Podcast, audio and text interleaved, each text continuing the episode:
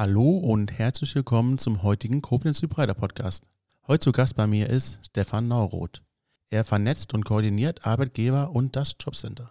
Er ist Gründer der Lebensmaler für Coaching, Mediation und Resilienz. Er ist Mitglied des Euklobia e.V.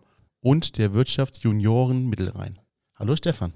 Hi Dennis, ja, vielen lieben Dank für die Einladung hier in euren wunderschönen Räumlichkeiten. Das muss man ja von vornherein mal sagen. Also ganz großes Kompliment hierfür. Ich war jetzt schon zwei, dreimal hatte das Vergnügen, hier bei euch zu sein. Kann dafür eigentlich nur Werbung machen. Kommt vorbei und vernetzt euch mit den Hybridern. Ist ganz, ganz liebe, nette Menschen, die wirklich auf dem Kasten haben und darüber hinaus haben die wirklich wunderschöne Räumlichkeiten hier mitten in Koblenz. Wir wollen uns beschäftigen damit, wie deine persönliche Entwicklung gelaufen ist. Und dabei drängt sich ja immer die Frage auf, wann hatten die bewusste Persönlichkeitsentwicklung bei dir angefangen? Ja, direkt am Anfang eine sehr, sehr gute Frage. Ich denke, bewusst geworden ist es mir eigentlich an dem Punkt, wo ich mir Gedanken machen musste, okay, wie gehst du eigentlich jetzt mit deiner beruflichen Zukunft um? Das nach meiner Realschulzeit, würde ich sagen, oder gegen Ende meiner Realschulzeit, die ich auch hier in Koblenz gemacht habe, ähm, an der bischöflichen Realschule hier. Und da waren wir dann, war ich dann so an einem Punkt, wo ich gesagt habe, boah, okay, was machst du denn jetzt eigentlich? Ich war immer schon sehr interessiert an Sport, habe immer sehr lange, sehr intensiv Sport betrieben, beim TV Mühle am Handball gespielt Deswegen war das immer so an erster Stelle. Und dann ging es darum zu sagen, okay, und was macht man eigentlich jetzt so beruflich? Und das war so, glaube ich, so der erste Punkt, wo ich so gemerkt habe, okay, da musst du jetzt mal was machen, um voranzukommen und ja, nicht nur auf dem Handballfeld zu stehen und zu spielen. So war dein Leben damals Handball? Absolut, es war geprägt vom Handball. Also wenn ich Zeit zurückdenke, gerade meinen ganzen äh, Kumpels und mit den tollen Menschen, die ich da kennengelernt habe, war das Priorität Nummer eins, dass wir da gemeinsam Spaß haben, kann noch ganz früher mich daran erinnern, wo ich mit meinem besten Kumpel, der jetzt in Köln auch lebt, schon auf dem, im Kindergarten immer uns die Bälle um die Ohren gehauen haben. Er im Tor oder ich mal im Tor und umgekehrt. Deswegen ist das schon sehr geprägt und ich muss auch sagen, dass die Zeit, würde ich auch niemals sagen, dass sie verschenkt war, sondern ich habe da so viel mitgenommen, habe so viele tolle Leute kennengelernt, so viele Kompetenzen im Team mir aneignen können, die mich natürlich auch für meine Zukunft prägen, absolut. Wenn man über Persönlichkeitsentwicklung nachdenkt, bewusst nachdenkt, dann erinnert man sich an alle wichtigen Ereignisse in seinem Leben, die vorher schon passiert sind. Wo war denn da deine erste wichtige Weggabelung, die du nehmen musstest und wie ist das passiert? Ja, also bewusst wahrgenommen würde ich auf jeden Fall sagen, in der Zeit, wo ich meine Coaching-Ausbildung gemacht habe. In Wiesbaden war das. Ich glaube, das ist so jetzt ungefähr vier Jahre her. Da habe ich auf jeden Fall das erste Mal gemerkt, wow, das eigentlich alles, was du bisher so in deinem Leben gemacht hast, hat irgendwie auch Gründe, beziehungsweise irgendwie hättest du es auch anders machen können und es ist eigentlich auch gut so, wie es gelaufen ist und hat mich absolut geprägt für meine Zukunft. Das muss ich wirklich sagen. Ich hatte das große Glück, danach auch noch ein Jahr weiterhin dieser Schule auch als Assistent tätig zu sein der Dozentinnen, das mich auch nochmal sehr geprägt hat. Also das muss ich sagen, war sehr einschneidend für mein Leben. Du hast ja sehr viel über dich selbst erfahren. Wahrscheinlich nimmt man, also ich kenne es das so, dass man die Momente aus der Vergangenheit reflektiert und versucht zu bearbeiten, verarbeiten. Wann war denn da der jüngste Moment, den du erlebt hast? Also ich versuche das eigentlich täglich zu machen. Ja, dass ich, dass ich das gar nicht so in großen Epochen sehe, sage ich jetzt mal so, sondern wirklich täglich gucke, okay, was ist eigentlich heute passiert? Was hast du eigentlich heute gemacht? Wie hast du dich verhalten? Also wie du das gerade gesagt hast, ne, aus der Vergangenheit, weil es ist ja schon vergangen und dann gegenwärtig zu gucken, okay, und was nimmst du jetzt eigentlich davon mit? Hast du dich gut dabei gefühlt? War irgendwas unstimmig? Musst du vielleicht auch nochmal mit Leuten ins Gespräch kommen darüber? Musst du dir vielleicht auch nochmal Tipps holen oder äh, Anregungen, Ansätze holen, die dann hilfreich da, dafür sind, um in Zukunft da nicht anders zu reagieren, aber zumindest mal in der Situation sich vielleicht auch besser zu fühlen, aber auch um sich einfach weiterzuentwickeln. Ne? Das ist, das, das würde ich so sagen, dass es kein direkter Moment ist, sondern auch ein tagtäglicher Prozess. Wenn wir jetzt über die Momente nachdenken, kannst du uns da konkrete Momente schildern? Ja, absolut. Ich hatte, hatte heute tatsächlich ein sehr interessantes Telefonat mit einer Kollegin von mir, wo wir auch natürlich zusammen die Lebensmaler gegründet haben, wo wir eine Situation hatten, wo ich dann ein Wort ver verwendet habe und äh, sie das falsch aufgefasst hat in dem Moment. Wir haben das schon gespürt, dass da was war und sie hat dann auch wirklich nochmal so im nächsten Moment gesagt, können wir da nochmal drüber reden und mir war das immer ganz wichtig, das auch direkt aufzugreifen, direkt äh, aufzuarbeiten, weil ich ein generell ein Typ bin, der das auch schon mit sich trägt. Wie ich es gerade gesagt habe. Und sowas konnte ich klar für mich auch aufarbeiten, aber ich musste den direkten Dialog suchen, weil anders ging es nicht. Und deswegen war es mir wichtig, dass ich das dann am heutigen Tag direkt, und das ist vor zwei Tagen passiert, mit ihr geklärt habe. Da, da geht es wirklich dann explizit bei so Gesprächen darum, wie sehe ich das? Wie hast du die Situation wahrgenommen? Wie hast, wie habe ich mich gefühlt? Wie hast du dich gefühlt? Um dann abzugleichen, wie die Wahrnehmung war und dann zu schauen, okay, und was nehmen wir in unserer beider Beziehung sozusagen für die Zukunft mit und was können wir vielleicht anders machen, besser machen, sodass sowas nicht mehr vorkommt. Und das war schon was Einschneidendes, ist, was, es ist was Emotionales, weil die Kollegin äh, darüber hinaus nicht nur, wir haben nicht nur Geschäftsbeziehungen, sondern sind auch befreundet, sehr eng befreundet und von daher ist es was Besonderes, ja da auch Mittelweg zu finden, dass es halt nicht eine Extreme abdriftet oder dass sich einer zu sehr verletzt fühlt oder denkt, er könnte gewisse Dinge nicht ansprechen. Was waren denn in Bezug auf das, was du gerade gesagt hast, mhm. deine entscheidendsten Momente deines Lebens, die dich maßgeblich verändert haben? Ja, da gibt es sicherlich einige, aber einer, der mir, der mir direkt in den Sinn kommt, war während meiner Studienzeit. Ich habe selber Philosophie und Sport studiert auf Lehramt äh, in Koblenz habe äh, nebenbei aber auch immer geguckt, dass ich mir viel Praxis drauf packe, auch mal in andere Bereiche reingucke und habe dann ein Projekt gestaltet zum Thema betriebliches Gesundheitsmanagement. Ähm, hat mich da wirklich auch sehr, sehr engagiert, einfach aus dem Grund, weil ich gemerkt habe, boah, das ist was, was sich auch fesselt. Ja, das, das hat wirklich richtig Feuer in mir ausgelöst. Habe mich da total reingehangen und habe in einem 450 Euro Verhältnis, also ich habe glaube ich noch weniger verdient, wirklich einen, eigentlich einen Fulltime-Job gemacht und habe dann auch irgendwann das Gespräch gesucht mit einem Personalverantwortlichen und habe mir auch vorher Gedanken gemacht, was könntest du diese, dieser Person auch darbieten, warum sie dich behalten sollten, auch im Unternehmen. Und war auch natürlich sehr aufgeregt vor, vor dem Gespräch, als, als junger Mensch dann wirklich vor einem gestandenen äh, Personalverantwortlichen auch dann zu sitzen und das so vorzutragen. Das war nicht ganz so einfach und ich muss sagen, dass ja, ich da ziemlich abgewatscht wurde dann. Das heißt, äh, der Personalverantwortliche hat zu mir gesagt, ja, er könnte das gar nicht nachvollziehen, warum ich dann überhaupt hier sitzen würde und das vorschlagen würde und das wäre sowieso nicht möglich. Also total unwertschätzend, überhaupt nicht respektvoll.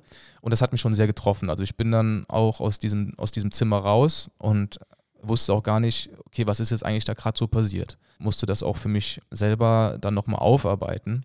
Also nachdem ich Coaching-Ausbildung gemacht habe, weiß ich, woran das lag, aber in dem Moment natürlich nicht. Und habe dann auch gemerkt, dann in der Auseinandersetzung mit meinen damaligen Menschen, die mich umgeben haben, auch mit meiner Familie, okay, ich möchte, möchte eigentlich nochmal das, das Gespräch suchen. Und das war so wirklich so ein entscheidender Punkt, einfach den Mut zu nehmen, zu sagen, spring über deinen Schatten, lass das jetzt nicht einfach auf sitzen, sondern versuch ein respektvolles, wertschätzendes Gespräch zu führen, wo du aber auch klipp und klar sagst, wie du die ganze Situation wahrgenommen hast, dass du das Gefühl hast, dass du vielleicht nicht fair behandelt worden bist. Und das habe ich dann auch gemacht. Ja, ich habe mich wirklich, habe mich sehr gut vorbereitet, habe das Gespräch gesucht und was wirklich auch toll war, war, dass ich danach eine Entschuldigung bekommen habe. Ich habe eine Entschuldigung dafür bekommen und das war einfach ein tolles Gefühl. Nicht irgendwie, weil ich gedacht habe, oh, jetzt hast du es dem aber gezeigt, jetzt hast du dem mal gezeigt, wie es funktioniert, sondern einfach, weil ich für mich selber gemerkt habe, du hast gerade eine Entwicklung gemacht, du hast dich weiter entfaltet, du hast was dir drauf geschafft, was vielleicht schon in dir drin war, aber noch nicht ja, ganz aus dir rausgekommen ist, weil ich war früher immer auch ein Mensch, der viele Dinge halt in sich reingefressen hat, was auch nicht gut war. Und das war einfach dieser, dieser Weg, dieser Schlüsselmoment, wo ich gemerkt habe, okay, wenn du dir vertraust, wenn du auf dein Gefühl hörst, aber wenn du auch klar sagst, was dich jetzt gerade gestört hat im direkten Moment auch, und das alles eingebettet in Respekt und Wertschätzung, dann fühlst du dich einfach besser. Früher war ich ein Typ, der hat, äh, ich sage immer so gerne, die äh, Diskussion unter der Dusche gewonnen. Ja? Ähm, weil, äh, wenn man dann kam man heim, denkt man, so, ach, da hättest du das jetzt mal gesagt und so. Und deswegen war das ein wirklich einschneidendes Erlebnis für mich. Wahnsinn. Ich bin gerade sprachlos. Ja, ich war in dem Moment auch sprachlos, muss ich sagen. Aber wie gesagt, in der, in der Reflexion war das wirklich toll und das hat aber auch nur funktioniert, das muss ich ganz ehrlich dazu sagen, aufgrund meines familiären Backgrounds auch, den ich immer verspürt habe, dass ich da ein, ein, ja, ein Verhältnis vorgefunden habe äh, oder jeden Tag auch vorfinde, dass ähm, mit sehr viel Vertrauen ähm, und Verständnis sich meiner, meiner Sorgen und Bedenken natürlich so annimmt. Und das, was ich damit sagen will, ist, ich denke, sich dann nur alleine damit zu beschäftigen und dann nur alleine zu sagen, so ich mache das jetzt mal, ist vielleicht auch nicht sinnvoll, denn die Ansätze von anderen sind hilfreich dafür, welche Schritte man dann auch in, Zukunft gehen will, weil das die, die Wege sind ja da auch, oder die, es gibt ja auch da viele Wege, die man gehen könnte. Ich hätte einfach sagen können, ich mache es einfach nicht. Ne? Ich hätte sagen können, ich schreie den jetzt an, aber so wie es diesen Weg, den ich gewählt habe, habe ich gewählt, auch Grund, aufgrund auch dessen, weil ich Menschen an meiner Seite weiß, die mich da unterstützen. Ja. Mit diesen neu gewonnenen Fähigkeiten und Kenntnissen was hast du denn damit angefangen? Also mein, mein Mentor, den ich auch da in diesem Projekt hatte, hatte selber eine Supervisionsausbildung. Und da kam ich eigentlich das erste Mal in Berührung mit diesen Begriffen Mediation, Coaching, Supervision, habe mich dann auch dann damit befasst, habe für mich auch die Entscheidung getroffen, boah, das ist was, das wird dir sicherlich super viel Spaß machen, dich erfüllen und wäre natürlich auch unglaublich hilfreich hinsichtlich meines damaligen Ziels, auch Lehrer zu werden, beziehungsweise hatte ich auch Lehrer, Lernen studiert. Und deswegen habe ich mich dazu entschlossen, diese Coaching-Ausbildung dann in Wiesbaden zu machen. Wie sieht denn so eine Coaching-Ausbildung aus? Was hast du in Wiesbaden gemacht?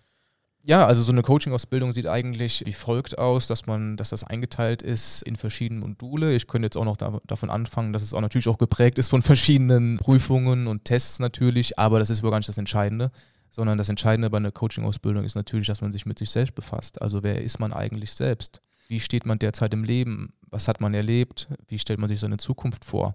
Welche Kompetenzen sind vielleicht etwas ausgeprägter als andere und welche Kompetenzprozesse sind für gewisse problematische Situationen von Vorteil und welche hindern vielleicht ein, weil man versucht, Probleme immer wieder gleich auch anzugehen. Und das sind eigentlich so die, die Kernthemen, die in der Coaching-Ausbildung meiner Meinung nach ähm, die wichtigste Rolle spielen. Und klar kriegt man natürlich auch Futter hinsichtlich einer psychologischen Theorie oder nach einer pädagogischen Ausrichtung. Das ist, das ist ganz klar. Also ich habe ja die ELP-Ausbildung gemacht. Das steht beispielsweise für integrierte, lösungsorientierte Psychologie nach Dr. Friedmann, die natürlich oben drüber steht. Aber ich denke, das, was ich am Anfang gesagt habe, ist das, was eigentlich diese Ausbildung auch ausmacht. Bist du mit der Ausbildung jetzt schon fertig und kannst ja. coachen?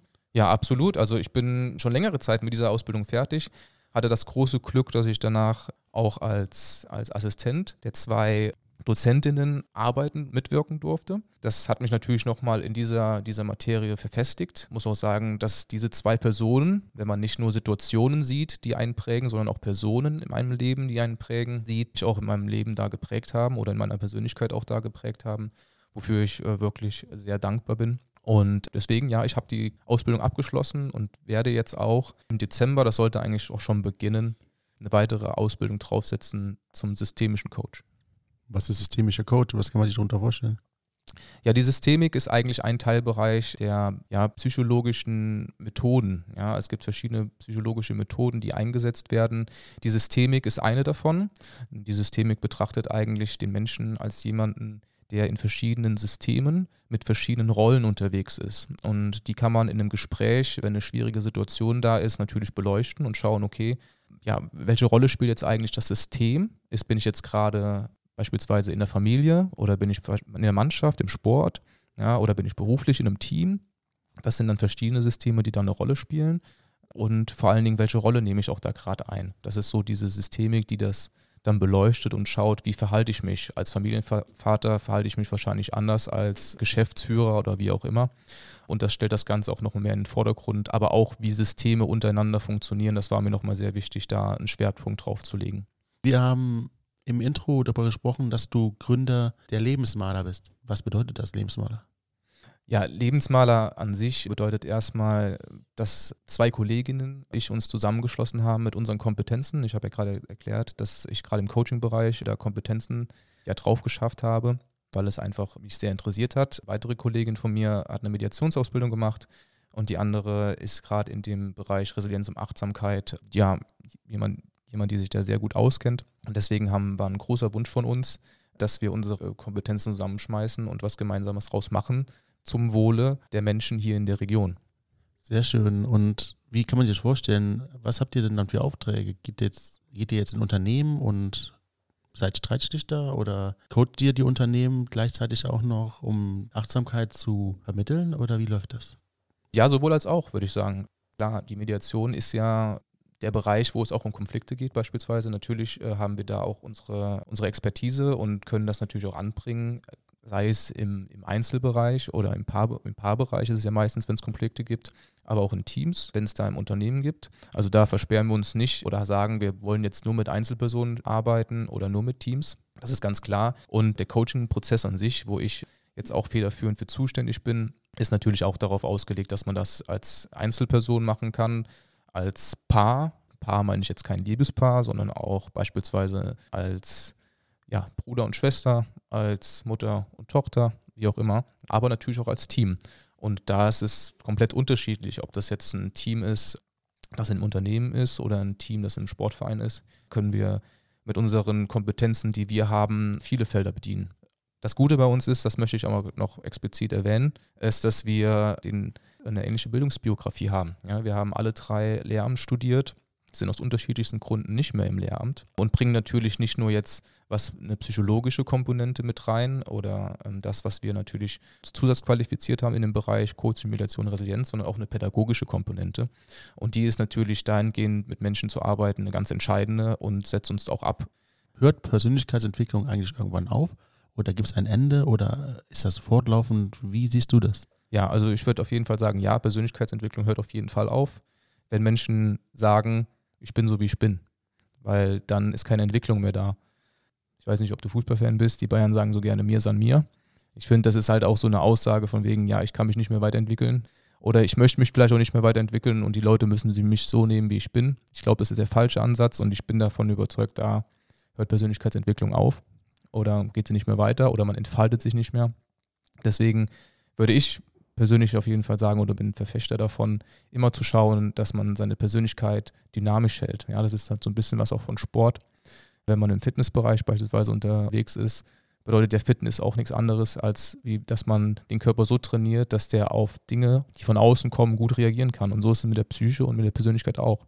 Umso dynamischer die Persönlichkeit ist, umso mehr können wir auf Dinge, die von außen auf uns draufkommen, gut umgehen und können daraus auch ja, Chancen sehen für unsere eigene Entwicklung, können so einfach auch wieder sinnvoll äh, die Zukunft, unsere eigene Zukunft auch gestalten. Du hast eben davon gesprochen, dass ihr alle drei den gleichen Bildungsgrad habt. Bist du denn heute auch noch Lehrer oder? Nee, ich bin also kein Lehrer mehr, zumindest mal unterrichte ich nicht auch in der Schule. Ich habe sicherlich auch in meinem anderen Berufsfeldern auch pädagogische Aufgaben, das ist ganz klar. Aber das Lehramt an sich habe ich nach meinem Referendariat gesagt, dass ich da erstmal raus möchte, aus den unterschiedlichsten Gründen die sicherlich mit dem Beruf an sich zu tun haben, aber auch mit der Ausbildung, einfach mit Fragen, die ich mir selbst nicht beantworten kann, die auch kein anderer mir beantworten kann, zumindest mal nicht so, dass ich es verstehe. Und einfach dieser Grad der Akzeptanz, weißt du, also es gibt, wie ich finde, immer in dem Beruf einen Grad der Akzeptanz, wo man sagt, okay, das kann ich jetzt äh, akzeptieren, tolerieren, wie auch immer. Aber irgendwann ist dieser, dieser Grad überschritten und man muss einfach, denke ich, dann für sich die Entscheidung treffen, zu sagen, mache ich das jetzt oder gehe ich da raus? Und ich bin rausgegangen aus diesem System, ganz bewusst und bin derzeit kein Lehrer mehr, nein. Was machst du dann heute jetzt?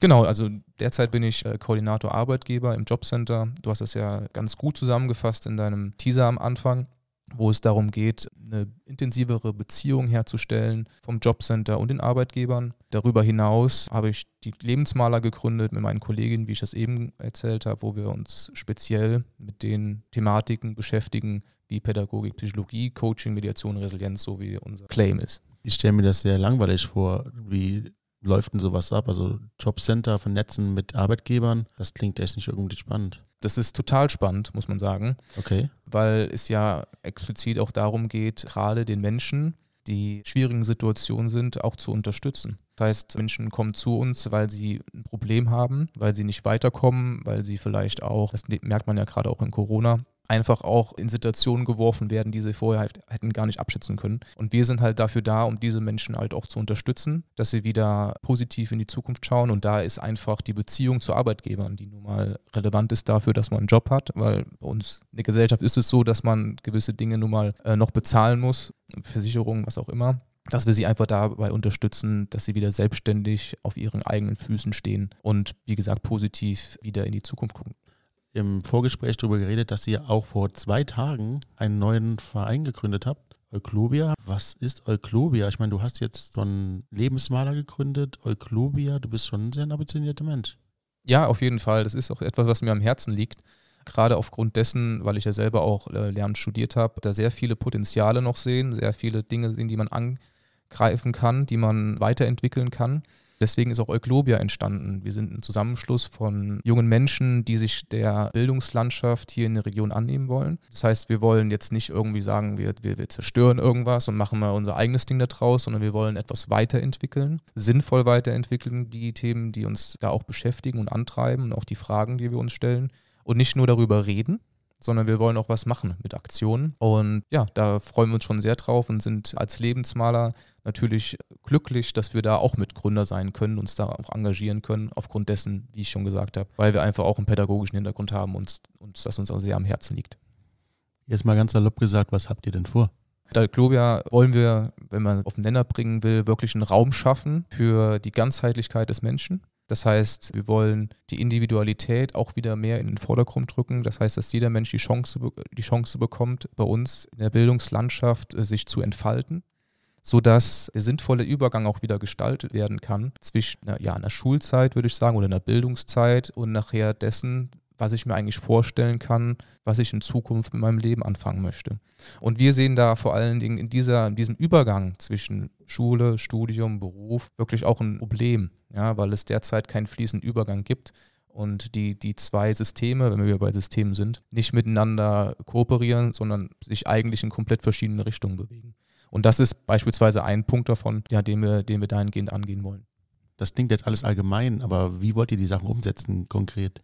Ja, die Aktionen, die wir geplant haben, leiten sich auch davon ab, dass wir natürlich auch größtenteils äh, Pädagogen sind, die Verein jetzt mit gegründet haben. Das heißt, wir werden mit großer Sicherheit äh, Seminare anbieten, Veranstaltungen anbieten, gerade in der Bildungslandschaft oder was die Bildungslandschaft betrifft, aber auch Kompetenzen, die wir für wichtig erachten. Ich könnte auch schon da jetzt sagen, dass der Glücksbringer e.V., also die Katrin, die das federführend macht, auch derzeit schon Kita-Bereich da was anbietet.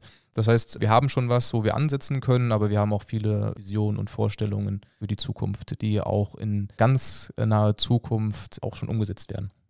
Wir durften in diesem Podcast erfahren, dass du Lehramt studiert hast.